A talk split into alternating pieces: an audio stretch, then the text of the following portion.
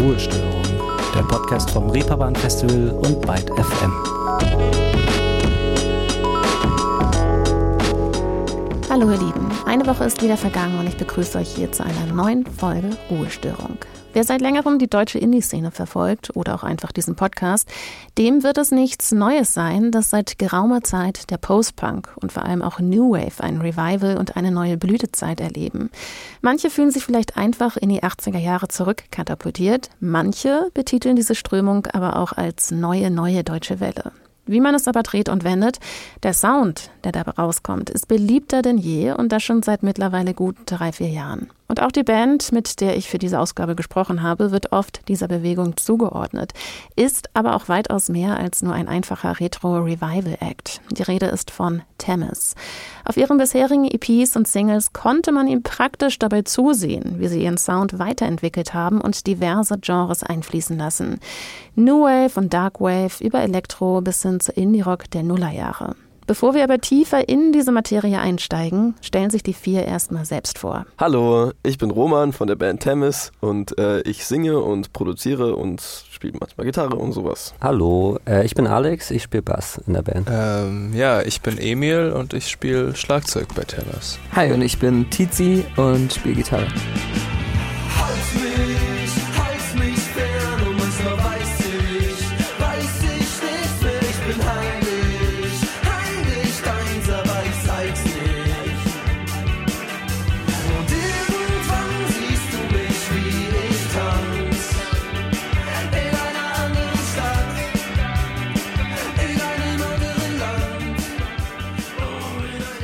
Andere Stadt heißt dieser Track von Temis. Und das war auch der erste Track, der Anfang 2022 auf meinem Radar gelandet ist und sich in meinen Ohren verankert hat. Angefangen Musik zu machen haben sie aber schon 2018, in Tübingen damals noch. Mittlerweile leben sie in Hamburg. Tübingen, eine Universitätsstadt im Zentrum von Baden-Württemberg, gute 30 Kilometer von Stuttgart entfernt. Damals hießen sie aber noch nicht Temis und auch Drummer Emil war noch nicht dabei. Der Startschuss dieses Projekts war aber eigentlich denkbar simpel damals. Man kennt es aus der Uni oder vorher auch noch aus der Schule. Nicht jede Vorlesung oder Unterrichtsstunde ist ultra spannend. Manchmal liegt es am Thema, manchmal aber auch an der Vortragsart oder einfach an einem selbst. Da schweift man auch schon mal ab und widmet sich ganz anderen Dingen. Wie zum Beispiel in diesem Fall einer Bandgründung. Also Alex und Tizi und ich, äh, wir, wir waren in der Vorlesung und ähm, haben uns natürlich nicht für die Vorlesung äh, groß interessiert in dem Moment und dann aus so einem Scherz heraus ist das so entstanden. Ich habe gesagt, ey, da, ich kenne da so einen Raum, da, das, da ist so ein bisschen abgedichtet und da stehen zwei Trommeln drin. Und dann haben wir ganz, also wir haben auch doch ganz, ganz viele Freunde mitgenommen, sind einfach hingegangen, haben einfach so Lärm gemacht, haben Ula von den Cooks gespielt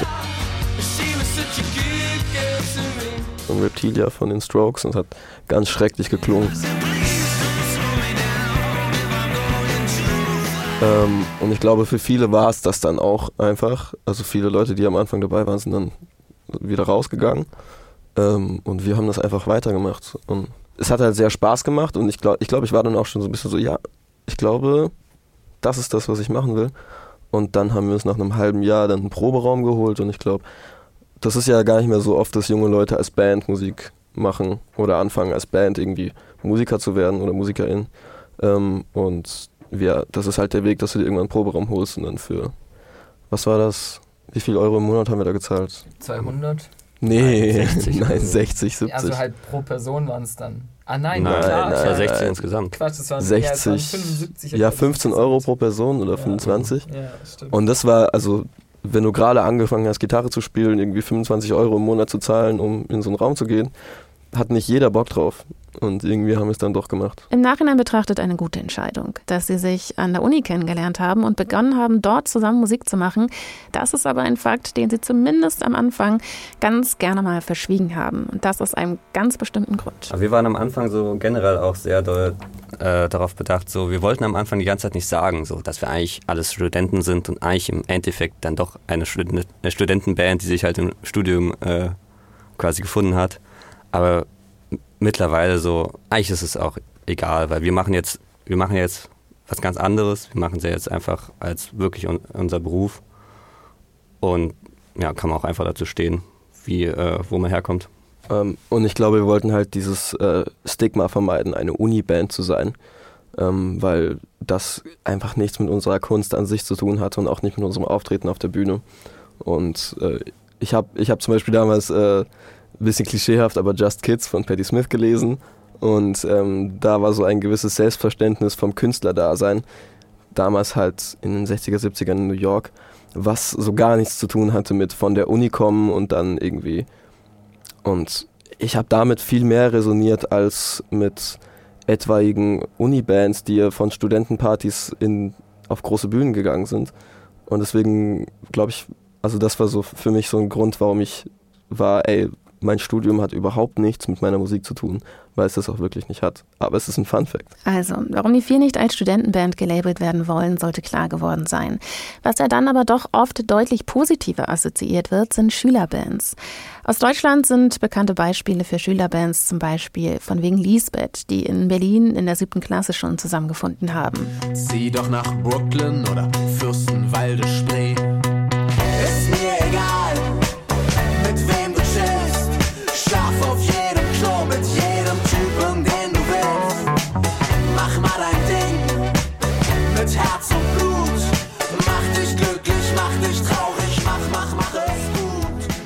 Oder auch Giant Rooks, die beiden Cousins Frederik Rabe und Finn Schwieters haben schon als Kinder gemeinsam Musik gemacht und Songs zusammengeschrieben, haben dann später auch eine Band gegründet und sind dann nach der Schule auch live durchgestartet.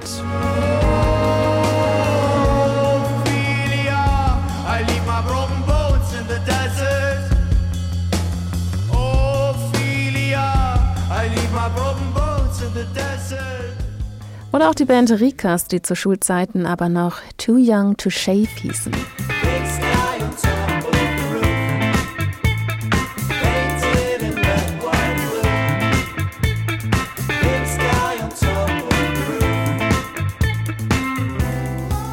Man könnte jetzt noch eine ganze Weile so weitermachen und wenn Tennis sie schon zu Schulzeiten kennengelernt hätten, dann hätten sie das vermutlich auch nicht versucht zu verheimlichen.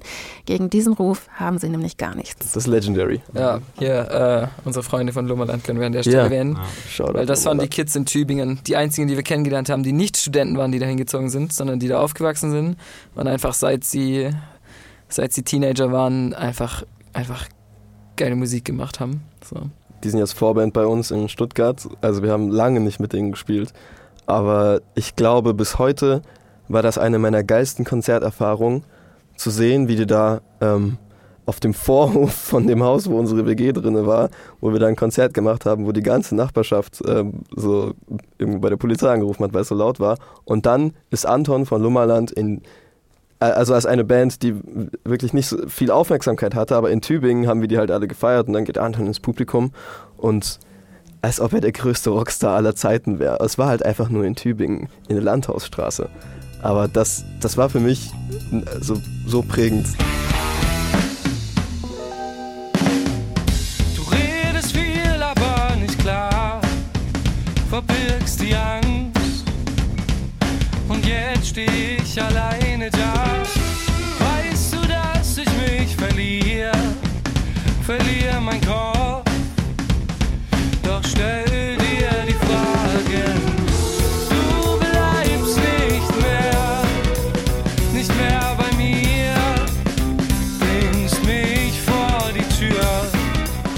eben schon mal kurz angeteased, waren Tennis aber nicht schon immer so besetzt, wie sie es heute sind. Emil, der Drummer, kam erst später über einen anderen Weg dazu. Auf eine sehr pragmatische Weise und fast wäre es auch gar nicht dazu gekommen, wenn sie nicht doch nochmal ihr Postfach gecheckt hätten. Ja, Emil haben wir ganz äh, unromantisch äh, übers Internet kennengelernt. Da gab es eine Zeit, wo wir nicht so wirklich viel mehr Zeit gefunden haben, im Proberaum zu, äh, zu gehen. Und äh, zu dem Zeitpunkt hatten wir auch gerade keinen Drummer und es hat auch nicht so viel Spaß, also so viel Spaß gemacht, einfach so auf, auf irgendwie E-Drums zu spielen. Äh, und dann haben wir irgendwann halt äh, auf so Internetseiten, äh, wie hieß sie nochmal? Weißt du es noch? Backstage, Backstage Pro. Pro, genau, äh, haben wir dann quasi eine Anzeige geschaltet und zur gleichen äh, Zeit hat, hat Emil auch eine gemacht. Und dann haben wir uns halt so, äh, haben wir nach rechts geswiped. Oh Gott. Nee, erstmal hatten wir Emil in der Inbox für, Stimmt. für drei Monate, weil da haben wir uns, da haben wir uns, Ja. ich glaube im Januar oder sowas haben wir uns gedacht, so, wir, diese Band, die jetzt irgendwie fast eigentlich nicht mehr existiert, die beleben wir jetzt wieder und haben dann ein paar Leute angeschrieben, die meisten haben nicht geantwortet und Emil hat geantwortet und ich glaube, wir haben dann einfach nicht mehr ins Postfach geguckt. Und dann war die Band quasi abgeschrieben. Und dann gab es diesen einen Nachmittag, wo Tizi und ich eigentlich mit dem Auto zum Proberaum fahren wollten und diese Verstärker abholen wollten. Und das war zweieinhalb Jahre nach Bandgründung. Und dann waren wir so, ja komm, wir geben den Proberaum jetzt ab, dann bezahlen wir nicht mehr. Und dann, keine Ahnung, dann saß Alex im Auto und dann sind wir, haben wir doch noch entschieden, das weiterzumachen. Und dann eine Woche später hatten wir, glaube ich, Emil da. Weil ich habe ihn dann wieder geschrieben, so, ey, willst du vorbeikommen? Und dann hatten wir einen sehr witzigen Abend zusammen und ähm, seitdem ging es halt so Schlag auf Schlag eigentlich. Und Schlag auf Schlag ist auch das richtige Stichwort, wenn es um den ersten Gig von Temis geht. Normalerweise würde man ja denken, dass eine Band vielleicht zuerst ein paar Coversongs spielt, wie Roman eben auch schon erzählt hat. Man findet dann so langsam zusammen und schreibt die ersten eigenen Songs. Und irgendwann traut man sich damit dann auch zum ersten Mal auf die Bühne. Bei Temis war das aber alles ein bisschen anders und vor allem auch ein bisschen schneller. Und daran war zum Beispiel auch die Band Lummerland nicht unbeteiligt, von denen Roman und Tietze ja eben schon erzählt haben. Eines Tages, wo Corona sich gerade aufgelöst hat, waren wir im Botanischen Garten in Tübingen und dann haben sie gesagt, hey Jungs, wir spielen in sechs Wochen im Bricks, habt ihr nicht Lust, Vorband zu sein? Und ähm, dann haben wir komischerweise Ja gesagt und am nächsten Tag habe ich fast eine Panikattacke bekommen, weil wir natürlich keinen einzigen Song hatten. Das war so, ich weiß nicht, zwei, drei Wochen, nachdem wir die Band gegründet haben. Und dann haben wir ganz viele Songs geschrieben.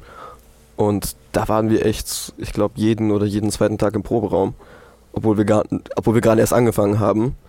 Und das hat dann alles in diesem ersten Gig kulminiert. Und ich glaube, dass so die restliche Geschichte von uns bisher, die ging auch so schnell, also viel zu schnell, um das irgendwie in dem Moment wirklich zu checken.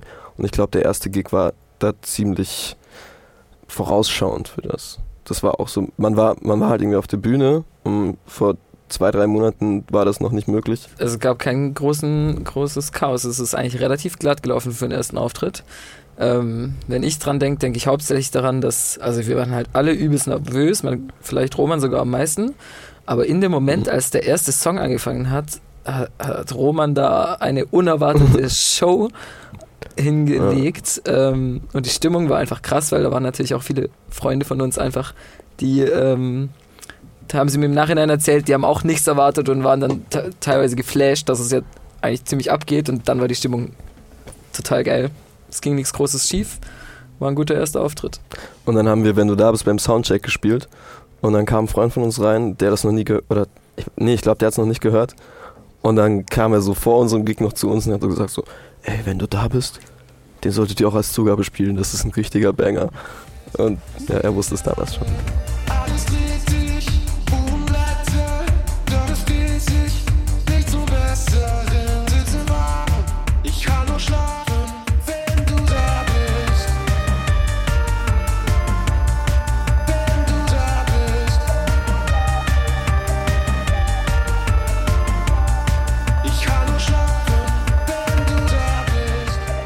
Der so betitelte Banger Wenn du da bist von Temis. Heutzutage ja eher ungewöhnlich, vor dem ersten Live-Auftritt keine eigenen Songs zu haben. Aber no risk, no fun und es ist ja auch nochmal alles gut gegangen. Aber nicht nur mit dem ersten Songs waren sie etwas knapp dran, auch mit dem Bandnamen war das damals so. Da stand das erste Konzert dann an und die Freunde, die uns äh, da mit dabei hatten bei ihrem Konzert als Vorband, waren so, ey, wir wollen die Flyer jetzt drucken, sagt mal einen Namen, weil wir brauchen das für den Flyer. Ich habe eine Liste geführt, ich weiß nicht, 600 Wörter lang oder sowas und da habe ich über Jahre hinweg Bandnamen gesammelt. Und dann wollte ich Tennis aufschreiben, weil ähm, gewisse äh, Midwest-Emo-Bands sich immer nach äh, Ballsportarten benennen, wie zum Beispiel American Football. Autumn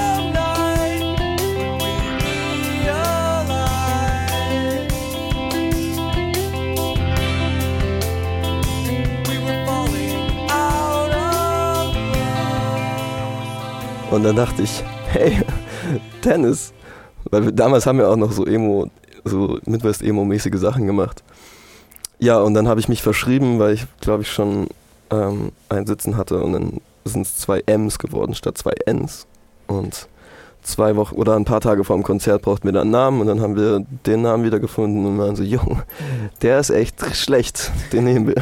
Vielleicht gar nicht so schlecht, denn dass es dann nicht Tennis geworden ist, denn nicht nur Midwest-Emo-Bands benennen sich nach Ballsportarten. 2010 hat sich auch ein mittlerweile sehr erfolgreiches Indie-Pop-Duo aus Denver so genannt, nach ihrer Lieblingssportart Tennis.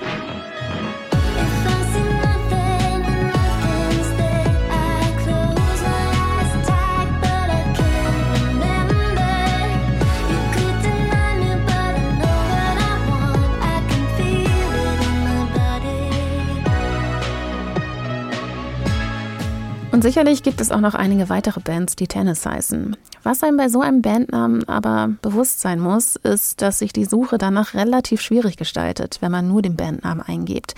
Denn wer Tennis googelt, landet erstmal beim Wikipedia-Artikel und bei den News zur Ballsportart. Da ist dann ein Zusatz wie Band oder Musik in der Suchleiste durchaus hilfreich.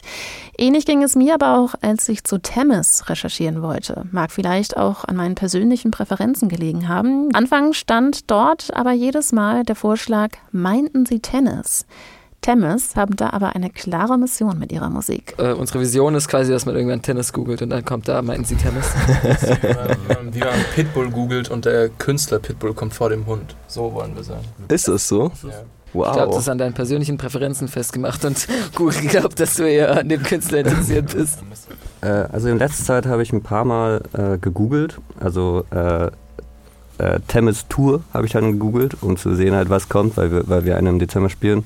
Und da kommt aber noch als allererstes dann äh, direkt der Verweis auf irgendwelche ATP-Tennis-Turniere und sowas. Also da klappt es noch nicht ganz so gut. Aber wenn man nur den Namen eingibt, dann kommt man eigentlich mittlerweile drauf. Da war das Trainieren des Algorithmus also erfolgreich. Und als ich mich da so durch die Suchergebnisse durchgeklickt habe, die dann auch wirklich zu Temmis waren, bin ich immer wieder darauf gestoßen, dass sich Temmis eher als Liveband sehen. Hat mich zugegeben auch nicht wirklich gewundert, wenn man so kurz nach Bandgründung schon auf der Bühne stand. Aber was macht dieses Live-Gefühl denn eigentlich aus? Ich finde halt live ist halt einfach nicht zu toppen, dass du in Echtzeit eine Reaktion von den Leuten einholen kannst. Und wenn ich jetzt schon auf meine Live-Experience angesprochen werde, dann finde ich als Schlagzeuger das auch echt krass zu sehen teilweise in manchen Songs, beispielsweise Andere Stadt oder so. Roman spielt die ersten vier Takte Gitarre, alles schön, alles am Viben, aber sobald die Drums reinkommen, ist Bewegung im Raum so. Und das ist irgendwie ein geiles Gefühl, diese Macht zu haben. Tja. Ja, nee, fair. Aber, also was ich noch sagen wollte, wir haben das nie so miteinander abgewogen und dann entschieden, dass wir zuerst auf die Bühne gehen, sondern ähm, das ganze Projekt ist nicht äh, aus einem Antrieb heraus entstanden, Songs zu machen, die dann ins Internet zu laden, sondern ähm, tatsächlich auf die Bühne zu gehen und Lärm zu machen und so Leute zum Tanzen zu bringen oder zum was auch immer zu bringen. Ähm, und dann war es halt irgendwann so, nachdem wir so drei, vier Songs gespielt, äh, drei, vier Gigs gespielt haben, dass wir ja auch was aufnehmen mussten, weil das ist That's what bands do. Und das kam dann danach und ich glaube, dementsprechend fühlen wir uns einfach wohler auf der Bühne als in irgendwelchen Studios oder so. Dann ist der Sommer vorbei.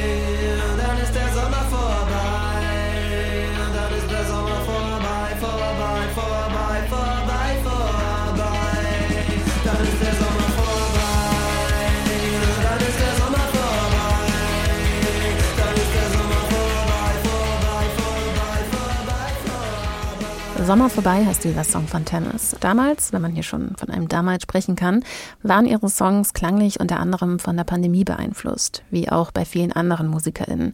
Man hat viel Zeit drin mit sich selbst verbracht, die Tage waren teilweise dunkler, man hat sich der Nostalgie mal mehr, mal weniger hingegeben und an die Zeit gedacht, in der noch alles ging. Und melancholisch, nostalgisch und etwas dunkel klingen auch die ersten Songs von Temmes. Aber wie ist das nun jetzt eigentlich? Sämtliche Beschränkungen sind weg und das nun schon länger. Ändert das wieder etwas am Sound? Ja, auf jeden Fall. Also ich denke ich denk immer, dass die Lebensumstände ähm, ändern, was für ein künstlerisches Ergebnis man hat. Ich glaube, die Pandemie hat uns insofern beeinflusst, dass es so, es war sehr, der Einfluss der Pandemie war sehr pragmatisch, weil wir nicht mehr die Möglichkeit hatten, für einen gewissen Zeitraum uns zu treffen. Außerdem hat unser damaliger Drummer uns dann verlassen und dann haben wir viel elektronisch gemacht. Dann war der Winter mit Lockdown, wo ich dann quasi die Bandmusik mit der elektronischen Musik zusammengebracht habe und dann kam dann Sound raus. Ähm, das müssen wir jetzt nicht machen und im Moment sind wir halt jeden Tag zusammen. Das heißt, der Sound entwickelt sich auch dementsprechend. Ähm, aber es ist viel, es ist viel zu schwierig, das genau abzuleiten, was, was da, welche Vektoren aufspannt und sowas. Klar, aber wo wir gerade beim Sound sind, bleiben wir auch direkt noch mal kurz dort. Oft ist es ja so, dass man unterbewusst von irgendwas in ganz jungen Jahren geprägt wird, auch musikalisch. Zum Beispiel von dem, was die Eltern hören, die Geschwister, Verwandte, Freunde oder andere Personen, die einem nahestehen. Das hören, was der coole große Bruder gerade hört. Nur so als Beispiel. Ihr wisst, was ich meine. Emil und Roman haben mir da einen kleinen Einblick gegeben, was denn bei ihnen in ihren Elternhäusern musikalisch angesagt war. Bei meiner Mutter war es natürlich auch so, dass, also da sind natürlich auch die erwartbaren Sachen wie so Herbert Grönemeyer und sowas. Ähm, aber meine Mutter zumindest äh, hatte noch so einen Jazz-Einfluss, wo sie dann so Jazz-Fusion-Gitarristen wie so Pat Metheny oder sowas viel gehört hat. Und da habe ich auch so ein bisschen was mitgenommen, als ich spätestens ihre Platten geklaut habe und dann selbst gehört habe.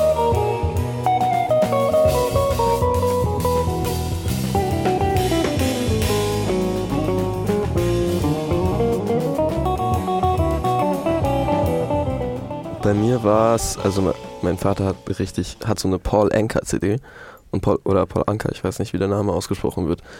Aber der hat ähm, so sehr viele Songs gecovert, aber auch sehr viele Songs so selbst, war der Originalinterpret, wo man das gar nicht denkt. Und das ist so richtig schöne Ballroom, so, so ein bisschen Swing-mäßig und er hat so eine richtig schöne Stimme. Und immer wenn ich das höre, dann fühle ich mich in meine Kindheit zurückversetzt. Put your head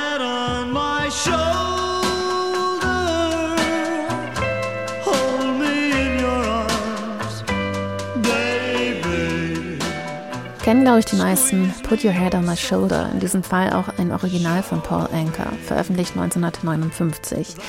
Nun haben wir einen kleinen Einblick bekommen, was damals zumindest bei Emi und Roman zu Hause so lief. Auf ihre eigenen Songs scheint sich das aber nicht wirklich ausgewirkt zu haben. Eigentlich nicht in meinem Fall. Ich glaube in meinem Fall auch nicht, aber so richtig kann man das ja dann auch nicht aufbröseln. Ne? Man ist ja irgendwie so ein bisschen influenced. Ich glaube vor allem, jeder Mensch hat ja so, also jeder Musikerin hat eine eigene Art und Weise, so Melodien zu schreiben.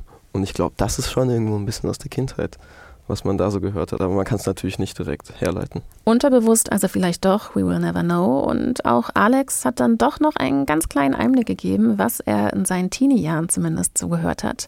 Eine Phase, aus der er nun rausgewachsen ist, wie er nochmal eindrücklich betont hat, die aber auch für eine kleine Diskussion untereinander gesorgt hat. Ich habe halt irgendwann mit, also wie so 14- bis 16-Jährige, äh, halt irgendwie Teenager, habe ich irgendwann so, auch durch meinen Vater sogar, äh, Pink Floyd für mich entdeckt. Und da hatte ich eine sehr, sehr starke Classic Rock Phase, aus der ich auch jetzt, muss kurz ein Statement machen muss, rausgewachsen bin auf jeden Fall. Aber das war irgendwie mein Einfluss, dass ich das gehört habe damals und deshalb auch angefangen habe, äh, Gitarre zu lernen. Ja, aber wie gesagt, das hat sich, das war, das hat sich innerhalb der letzten Jahre schon sehr doll zurückentwickelt. Und Was hast du denn gespielt? Welchen Song?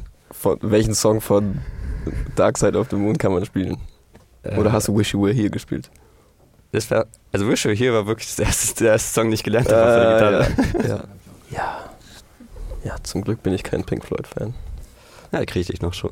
Krieg Ja, also so ein bisschen schon. Also ich habe ich hab auch eine Version von Dark Side of the Moon als Vinyl, weil die einem einfach hinterhergeschmissen wird überall. Hm. Aber ähm, ich glaube, ich habe noch ein paar Jahre in meinem Leben, bis ich Pink Floyd-Fan werde. Ne? Ja, also ich habe ja, ich hatte mal mit Roman auch das, das Gespräch, bin der, der starken Meinung, dass man das nur versteht, wenn man das genau in diesem Zeitalter, also in diesem Zeitraum in seinem Leben das erstmal hört.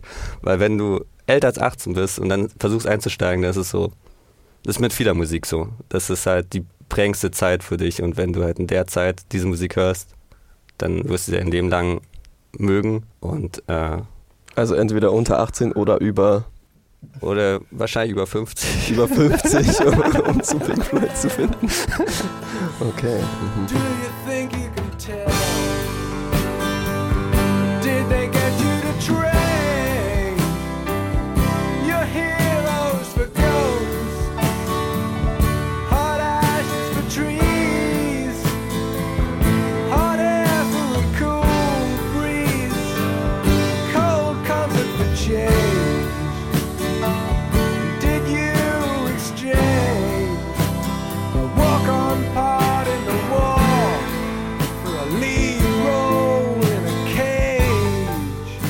dieser Phase ist Alex also mittlerweile raus. Wish You Were Here aber auch ein Klassiker, wenn man die ersten Steps an der Gitarre macht. Bei Alex waren es also Pink Floyd, die ihn zur Musik gebracht haben oder zumindest zum Gitarrespielen. Roman hat mir aber auch verraten, was denn seine eigene erste musikalische Obsession war. Die ging allerdings in eine ganz andere Richtung. Weniger Classic Rock, eher Hip-Hop-Einflüsse kombiniert mit technoiden Soundschnipseln und gelegentlichen 8-Bit-Klängen. Also so richtig, als ich mir dann das erste Mal, äh, ich glaube, Fruity Loops runtergeladen habe, irgendeine gecrackte Version, das war nachdem ich das Flume Deluxe Album gehört habe.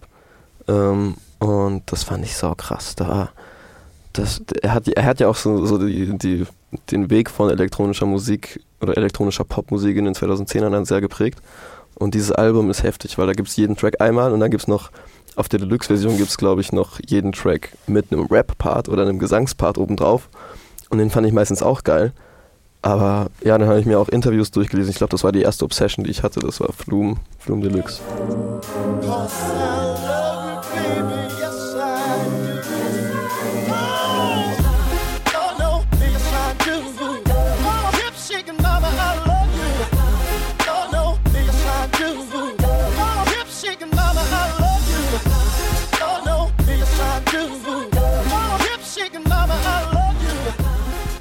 haben wir aber auch genug in die musikalische Vergangenheit von Tennis geschaut. Aber kommen wir doch mal wieder zurück zu ihren eigenen Songs. Mit ihren ersten Singles sind Thames direkt in eine Schublade gerutscht, in die sie eigentlich gar nicht unbedingt rein wollten und über die wir in den vergangenen Wochen hier bei Ruhestörung auch schon oft gesprochen haben.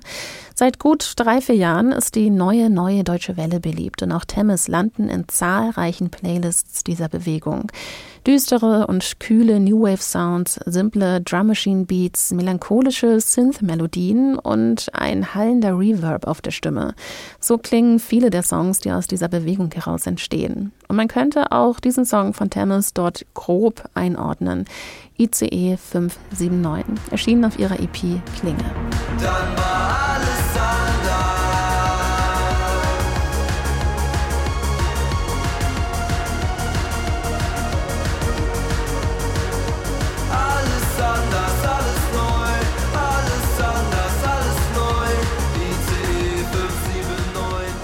Aber wie das mit Genres, Bewegungen und Co. ist, nicht alle können sich mit diesen Schubladen anfreunden und sehen sich selbst dort drin.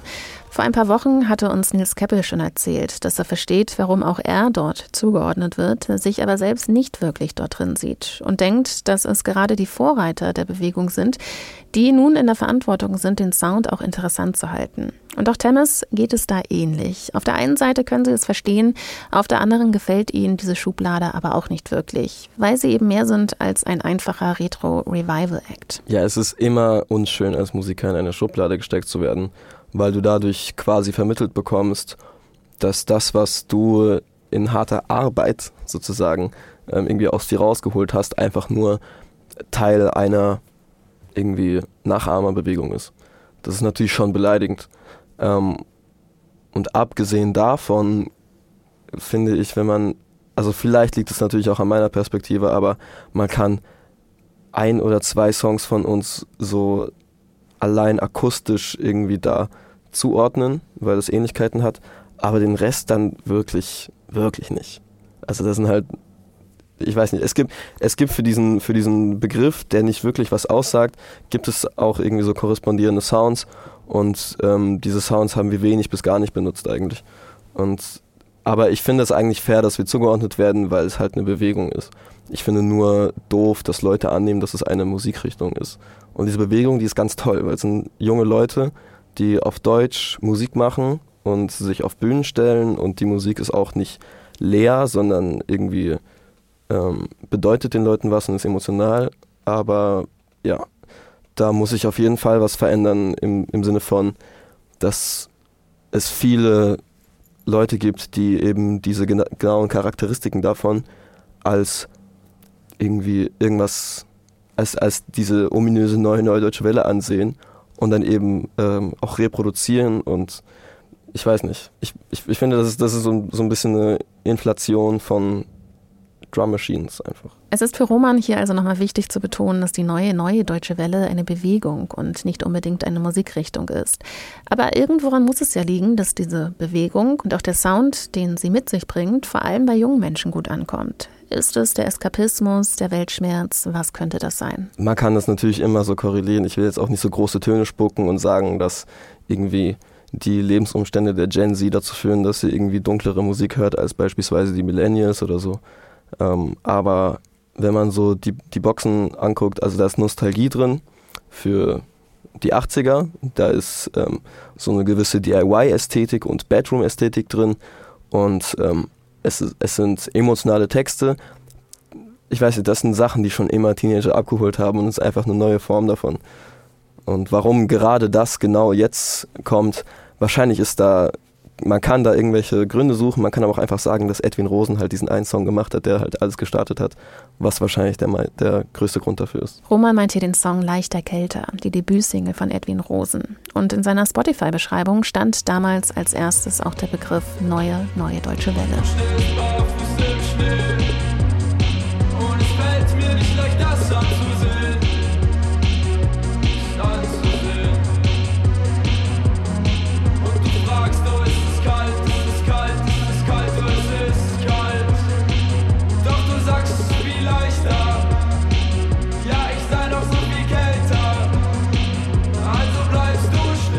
2020 hat Edwin Rosen diesen Song veröffentlicht. Im Januar wird der Song dann auch schon vier Jahre alt. Gerade ein Jahr alt geworden ist hingegen die zweite EP von Temis. Klinge heißt sie. Wir hören mal kurz in den Titeltrack rein.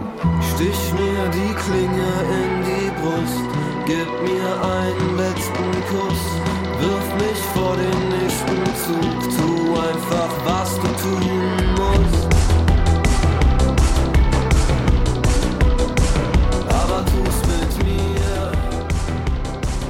Stich mir die Klinge in die Brust, gib mir einen letzten Kuss, wirf mich vor den nächsten Zug, tu einfach, was du tun musst. Ein sehr bildlicher und vor allem düsterer Text, den Roman hier geschrieben hat. Aber wie hat Roman überhaupt angefangen zu schreiben? War das schon früher der Fall oder kam das auch so Schlag auf Schlag wie vieles bei Tennis? Ja, also ich glaube, das hat angefangen bei mir, dass ich einfach mein Hausaufgabenheft voll gekritzelt habe, so wie so ganz viele andere. Und ähm, dann so Zeilen von Songs, die ich mochte oder, oder irgendwelche Bücher oder so oder Namen von meinen Lieblingsskatern oder sowas. Und ähm, das hat sich dann immer so ein bisschen weiterentwickelt. Dann wollte ich irgendwann rappen. Dann habe ich so ein paar, paar Rap-Tracks gemacht zu Hause, ähm, die, man hören darf. Und dann, ähm, ja, dann kommt man raus aus der Pubertät und dann hat man auch Sachen, über die man äh, gerne was schreiben will. Und ähm, so ist das, glaube ich, entstanden bei mir.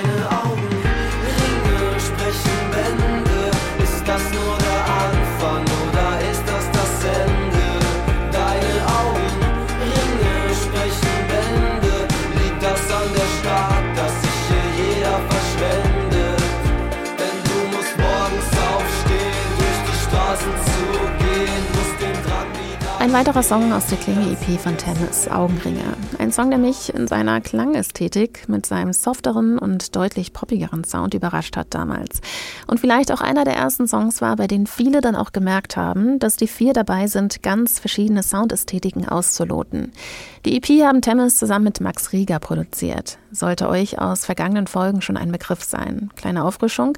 Max Rieger ist Teil von Die Nerven, solo als all diese Gewalt unterwegs und hat aber auch für zahlreiche andere MusikerInnen schon als Produzent mit im Studio gestanden. Darunter, um nur ein paar zu nennen, Casper, Drangsal oder auch die Selektion, die er auch selbst mitgegründet hat. Also, Max Rieger ist einer der Indie-Produzenten Deutschlands, könnte man sagen. Wie kam es aber dazu, dass Max Rieger bei der EP von Temis dazugestoßen ist? Ja, also wir haben schon, wir haben, wir haben halt gesagt, ey, Max Rieger und die Nerven, das sind schon so, weiß nicht, Idole gewesen oder halt zumindest Namen, die man so, so respektiert hat.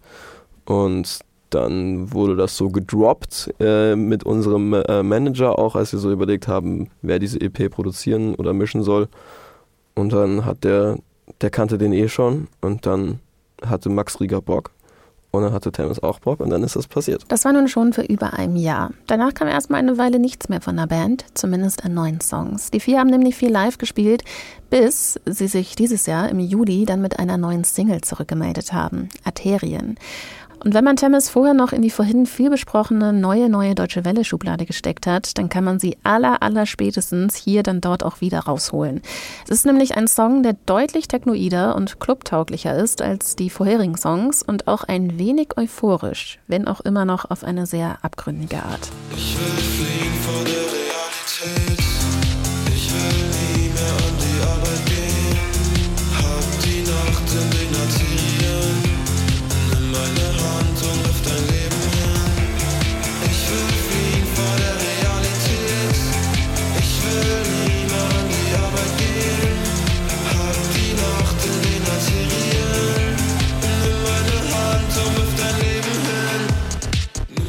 Hab die Nacht in den Arterien. Klingt nach Eskapismus, feiern, das Leben genießen und alles andere einfach ausblenden. Als ich diesen Song gehört habe, musste ich aber auch wieder an die Folge und das Gespräch mit Nils Keppel denken. Ihr merkt, die Themen überschneiden sich hier etwas. Hört dort also auch gerne mal vorbei, das aber nur am Rande. Nils meinte unter anderem, dass er immer das Gefühl hat, in der Nacht besser schreiben zu können und dann aber auch erstaunt ist, wenn es am Tag ganz gut funktioniert. Für Nils hat die Nacht also auch eine kreative Wirkung. Wie ist das für Roman, wenn er schreibt? Also ich bin sehr nachtaktiv im Sinne von, ich, ich habe halt Einschlafprobleme, wie wahrscheinlich mehr als 50 Prozent der Leute gerade. Ähm, und was ich irgendwie, was mich immer dazu führt, in der Nacht zu arbeiten oder Songs zu schreiben oder was auch immer, ist, ähm, dass in der Nacht alle anderen schlafen und niemand erwartet von mir, dass ich wach bin. Und tagsüber sind ja alle irgendwie unterwegs und arbeiten und sind so busy und Leute rufen mich an und schreiben mir Nachrichten und in der Nacht ist das alles nicht da. Das heißt, da ist, da ist die Zeit, wo die Welt im Grunde genommen stillsteht. Und dann kann ich erst wirklich anfangen, befreit von allen Anforderungen und Erwartungen irgendwas zu tun. Und deswegen kommt da auch sehr viel Musik her. Ähm, und im, im Fall von Arterien geht es aber eigentlich gar nicht darum, sondern Arterien ist eigentlich, also Eskapismus ist schon ein Stichwort davon.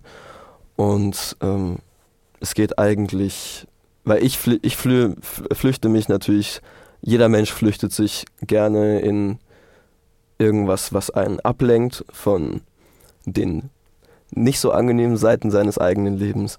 Und ähm, ich mache das natürlich dadurch, dass ich Musik mache, oft.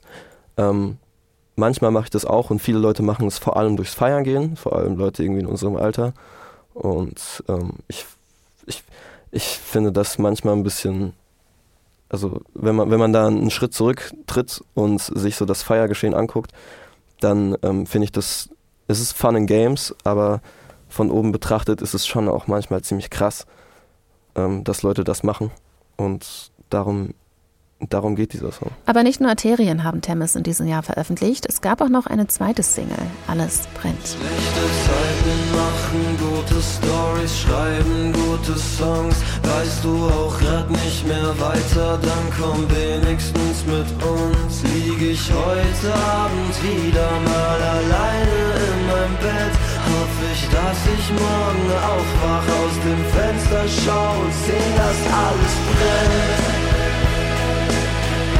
Die ganze Stadt, die Nacht soll brennen. Schlechte Zeiten machen gute Stories, schreiben gute Songs. Man könnte meinen, dass sich hier auf das Klischee leidender KünstlerInnen anspielen, die nur dann kreativ sein können. Davon hält Roman aber nicht besonders viel. Nee, das ist Bullshit. Also, dass auch Leute sagen, dass, es, äh, dass man Schmerzen braucht oder dass es einem schlecht gehen muss, wenn man, ähm, wenn man kreativ sein will, das stimmt nicht, weil wenn es dir wirklich schlecht geht, dann kannst du auch nicht arbeiten und auch nicht kreativ arbeiten. So, ähm, aber die, was ich auch meine damit eigentlich, ist ähm, die Story tatsächlich, die dadurch entsteht. Vor allem oft, wenn es mir zum Beispiel schlecht geht, in dem Moment kann man natürlich nicht das große Ganze sehen, weil man unter einer, einem spezifischen Aspekt seines Lebens leidet. Und im Nachhinein narrativisiert sich das Ganze zu einer Story mit Ups und Downs und mit einer Takeaway-Message. Und im Endeffekt, so hinter jeder schweren Phase kommt dann irgendwie so ein, kommt dann so ein Resümee und dann kann man darüber vielleicht einen Song schreiben. Dieser Gedanke, dass KünstlerInnen nur aus diesem Leid heraus kreativ sein können, hat mich wiederum an eine andere Annahme erinnert, nämlich die, dass Kunst immer Inspiration sein muss. Klar nimmt Inspiration eine gewisse Rolle ein, die auch nicht unbedingt klein ist, aber ist Kunst nicht auch Arbeit? Ähm, ja, auf jeden Fall. Da bin ich ein sehr großer Fan von, weil wir sind im Moment auch jeden Tag am Arbeiten, weil wir in einer Woche fängt unsere Tour an und da muss natürlich viel vorbereitet werden und auch irgendwie so viel organisatorisches, aber auch viel künstlerisches. Und da müssen auch Songs geschrieben werden und sowas. Also sie müssen nicht, aber wir wollen das machen. Und das heißt, ich bin eigentlich jeden Tag beschäftigt und ich habe nicht so oft Zeit für meine Freunde, manchmal auch nicht für meine Familie oder sowas. Und ähm, was sage ich dann? Sage ich dann, ich habe, ich gehe jetzt meinem Hobby nachgehen, was irgendwie so ein bisschen zu meinem Beruf wurde, oder sage ich, ich gehe arbeiten? Und ich glaube, wenn ich dann aber arbeiten sage, dann reagieren viele Leute mit so einem, ach, du nennst das Arbeit. Weil dann ist da die implizite Unterstellung, dass ähm, ich das für Geld mache. Und ich glaube, da, ähm, wie, wie sagt man, da liegt der Fuchs begraben. Ist es das Sprichwort? Ich weiß nicht. Aber das, ähm, und da sehe ich das Problem in dieser Reaktion, nämlich, dass man Arbeit gemeinhin als irgendetwas versteht, was man macht, äh, um Geld zu bekommen. Und das finde ich halt überhaupt nicht. Ich, find, ich finde, Arbeit ist einfach Betätigung, Beschäftigung. Und ich arbeite lieber für Musik und bekomme wenig bis kein Geld dafür, als dass ich irgendwas, irgendetwas arbeite, was, ähm, was nichts mit mir zu tun hat, so was mich total entfremdet und dafür aber irgendwie 2000 netto kriege oder sowas. Ich äh, habe mal irgendwo gehört, dass äh, viele Künstler irgendwie äh, selbst über ihre, ihre Musik in dem Fall sagen, dass es mehr ein Handwerk ist als Kunst. Und wenn du anfängst, das selbst als Handwerk zu sehen, als Craft war es auf Englisch, ähm, fängst du auch an, die bessere Musik zu machen, weil du dich morgens hinsetzt und daran arbeitest, dass du so deine Fähigkeiten verbesserst. Und es gibt auch die andere Seite, die sehr romantisch ist, dass das ist Kunst zu sehen, so zum Beispiel, da ist, da ist was draußen im Universum und deine Aufgabe als Künstler ist es einfach nur, dich ranzusetzen und das zu entdecken. Und das ist dann so ein bisschen abgelöst von dir und du bist einfach Teil der Kunst und nimmst die auf. Aber ähm, ich glaube auch sehr daran, dass wenn man das als Handwerk sieht, man äh, auf lange Zeit wahrscheinlich die, die, bessere, die bessere Musik erschaffen kann. Und diese Arbeit in Kombination mit viel, viel Ausprobieren hat auch dazu geführt, dass sich der Sound von Temis über die Zeit deutlich weiterentwickelt hat. Wenn man jetzt schon das Gefühl hat, dass Temis vom Genre her in alle Richtungen gleichzeitig gehen, dann war das früher aber noch viel mehr der Fall. Selbst haben sie mal gesagt, dass sie früher sehr all over the place waren, heißt ihr Konzept nicht ganz kohärent. Das hatte aber auch einen Grund, wie Roman verraten hat. Also wir haben schon vieles ausprobiert und ähm, früher war das dem Umstand geschuldet, dass wir immer so einen sehr entkoppelten Prozess von Songs live spielen und Songs schreiben gehabt haben und ähm, quasi in dieser Thinkbox auf dem Laptop ist alles möglich und dann kommt halt manchmal so ein Track raus und manchmal so ein Track und dann ähm, ich glaube, dass eine, dass eine limitierte Arbeitsweise zu einem kohärenten Ergebnis führt. Und das war bei uns halt nicht so, weil wir hatten quasi nur Ableton und da in Ableton kann man alles machen, was man will. Und ähm, ich glaube inzwischen, also wir haben so, so ein paar, wir haben jetzt nicht so viel rausgebracht dieses Jahr, weil wir sehr viel gearbeitet und so ausprobiert haben. Und ich glaube, die Richtung gerade da, da haben wir teilweise so, so Trap- und Grime-Elemente drin, was sich jetzt sehr weird anhört. Aber das finde ich ganz toll, dass wir das gemacht haben, weil das irgendwie sehr left field ist für eine, für eine Indie-Band. Es bleibt also spannend, in welchen Sparten sich Temis noch so ausprobieren wird in Zukunft. Was als nächstes ansteht, ist auf jeden Fall aber eine Tour zusammen mit Steintor Herrenchor. Aber wie geht's denn sonst noch so weiter eigentlich? Tour ähm, mit einigen Stops. Wir spielen zusammen mit Steinter Herrenchor und wir spielen auch noch zwei Soloshows in Frankfurt und Jena. Ähm, und ja, ich, wir haben dieses, dieses Jahr erst zwei Songs released und wir haben aber jetzt nicht einfach nur stillgestanden, wir haben schon viel geschrieben und sowas. Und es ist immer ein bisschen komisch für uns Singles rauszuhauen, deswegen wollen wir lieber größere Projekte machen, wie zum Beispiel eine EP oder irgendwann mal vielleicht was Größeres, ohne zu verbindlich zu werden. Ähm, und ich glaube, also vor der Tour schaffen wir es nicht mehr, aber nach der Tour finalisieren wir das alles und dann kommt auch wieder neue Musik. Ähm, ja, das, das steht für uns an. Wir wollen im Januar, glaube ich, äh, für zwei Wochen irgendwo uns in ein Haus an der Ostsee oder sowas einschließen und schreiben. Ich weiß nicht, ob das noch was wird, Jungs, aber so geht's für uns weiter. Hat wir ein Haus. ja, äh, öffentlich, öffentliche Anfrage. Hat jemand ein Haus, das wir uns ausleihen können im Januar? Dauert also noch etwas, bis wir mit neuer Musik von Temis rechnen können. Und damit neigen wir uns nun auch langsam dem Ende dieser Folge zu.